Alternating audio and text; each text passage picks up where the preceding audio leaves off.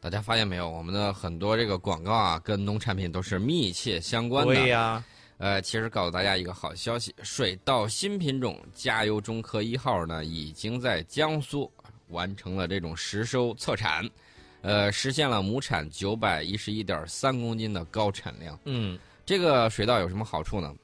啊，抗旱，然后早熟，矮杆抗倒，呃优势很多啊。嗯是前两天我给大家介绍过一个，说我们新出了一个新的这个稻种啊，非常厉害。你知道有多厉害吗？啊，有多厉害？长得跟姚明那么高，我的天哪！水稻啊啊，啊，而且这个穗儿特别大，嗯特别多。嗯，呃，这个加油中科一号把这个分子模块设计从概念型变成看得见的这种品种，啊，呃，感觉是不是很给力？首先，这个就是增产啊，嗯嗯，增产这个我就觉得就很很爽了。近二十年来，水稻产量其实是进入了一个缓慢增长期，水稻品种单产长期是徘徊不前的，而且品质差相对来说会差一些，抗病性能呢比较弱，嗯主栽的品种会出现退化等一系列的这种问题。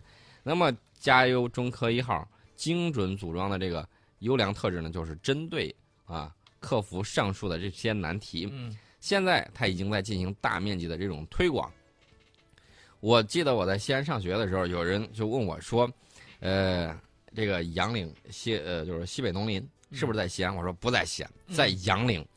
呃，在杨岭这个地方专门有大片的这种实验用的这种实验田。嗯。呃，中科院就是中国工程院的这个院士徐南平啊，科技部的副部长，他在这个杨凌现代农业高端论坛上呢，就向大家透露，以后我国会设立多个类似于杨凌的这种农业高新技术产业示范区，啊，吸引和积累各类要素向农业产业开发这个集聚。嗯，哎，这个事儿我觉得还是很给力的，因为党的十九大报告里头呢，提出了要实施乡村振兴战略，乡村振兴、产业兴旺，这个是重点。我们要深入推进的就是农业供给侧结构性改革，把培育农业高新技术产业呢，呃，作为加快农业高新技术产业发展的一个非常主要的这个抓手。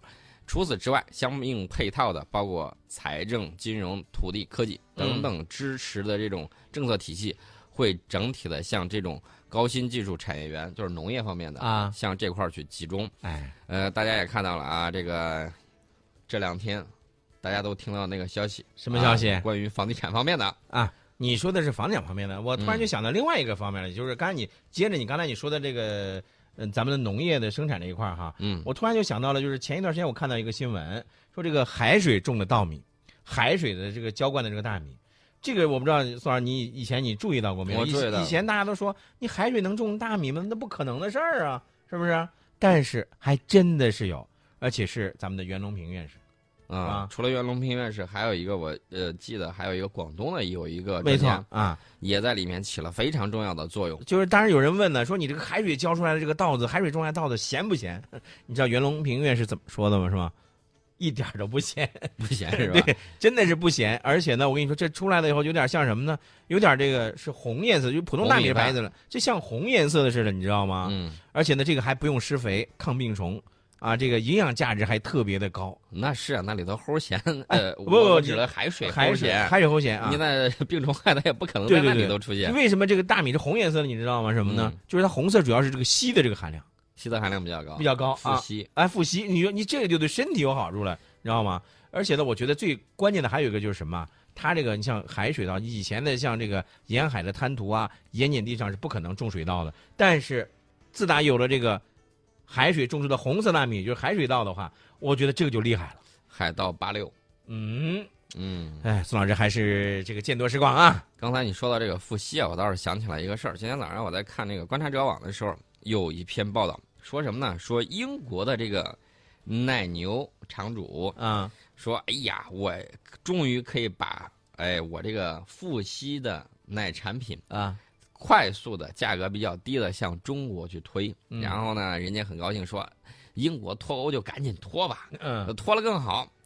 呃，但是呢，其他有一些农场主并呃，就是表达的这种方式跟他的这个不一样啊，嗯说这个还是不脱了好啊、各有各的这种说法，嗯大家肯定都是从自己最有利的这个方面说出来，对吧？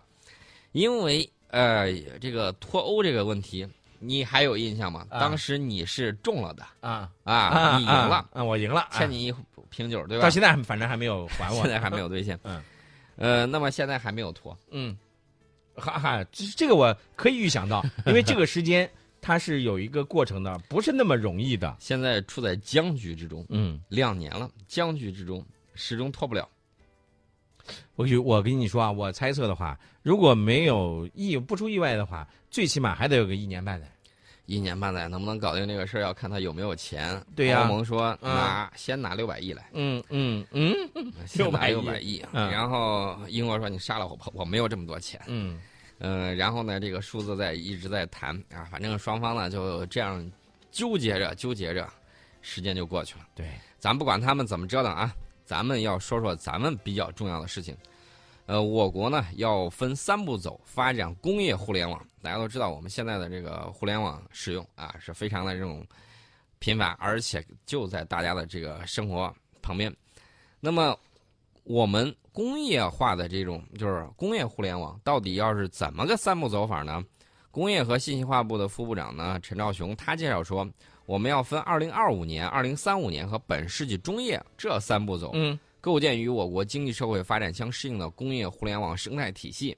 哎，这个事儿呢，我觉得，呃，大家一听2025挺近，2035也不远，嗯，本世纪中叶，呃，好像时间有点长，也不长，今年都今年都是二零一七年了，是吧？呃嗯， 我的意思是到2050年那会儿，嗯，我都七十多了。哎，我跟你说，现在你早都不知道，现在七十多还算年轻人呢啊，年轻人、中年人、中年人、就中年中人，年人啊，你不是忽悠我吧？我没忽悠你， 是不是再给我来个枣儿补补脑啊？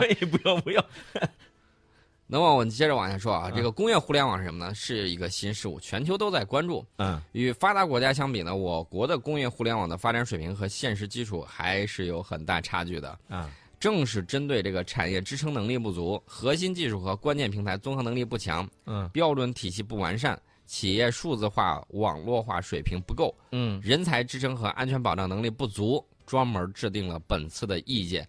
呃，这个意见呢是国务院常务会议审议通过的《深化互联网加先进制造业发展工业互联网的指导意见》。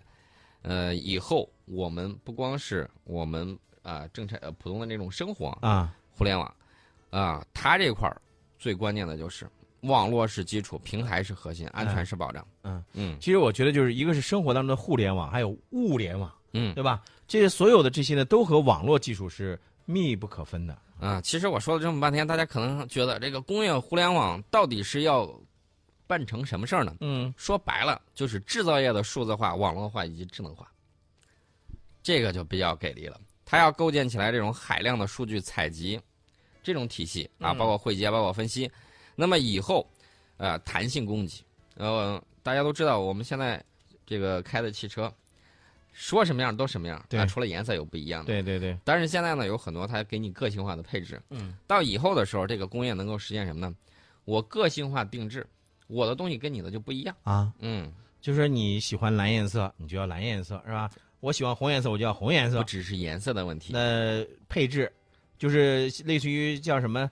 那叫组装，哎，不对也不对。啊，那叫你比如说，我喜欢四驱的，个性化需求定制。对，它定满制足你这个未来的这种发展。你要哎个涡轮，增压的是吧？你各种要你都要是吧我？要个带翅膀的，要再说那你那就要飞机得了呗，不不不，要能飞起来的，能飞。起来的是吧？嗯啊，嗯，所以大家看到啊，未来这个科技的这个引领呢，对我们未来的这种发展并不是很遥远。啊呃，说个比较近一点、靠谱一点的，啊，你现在手机用的是几 G 的？四 G 的，终于用上四 G 啊了，终于用上是四 G 了啊你抓住了四 G 的尾巴。啊！我告诉你，五 G 时代马上就要到你来。说的就跟你已经用上五 G 似的呃，我那个家里头那个设置了，啊！还真是五 G 的网络。我明白你的意思了，也就是说，一旦五 G 网络正式推开这个运行的时候，你就可以第一时间享受到这种服务了，是吧？对，因为这个时间会很快，有多快呢？我觉得在未来三年，最起码五 G 这个杆儿，就是插这个杆儿啊，嗯信杆儿，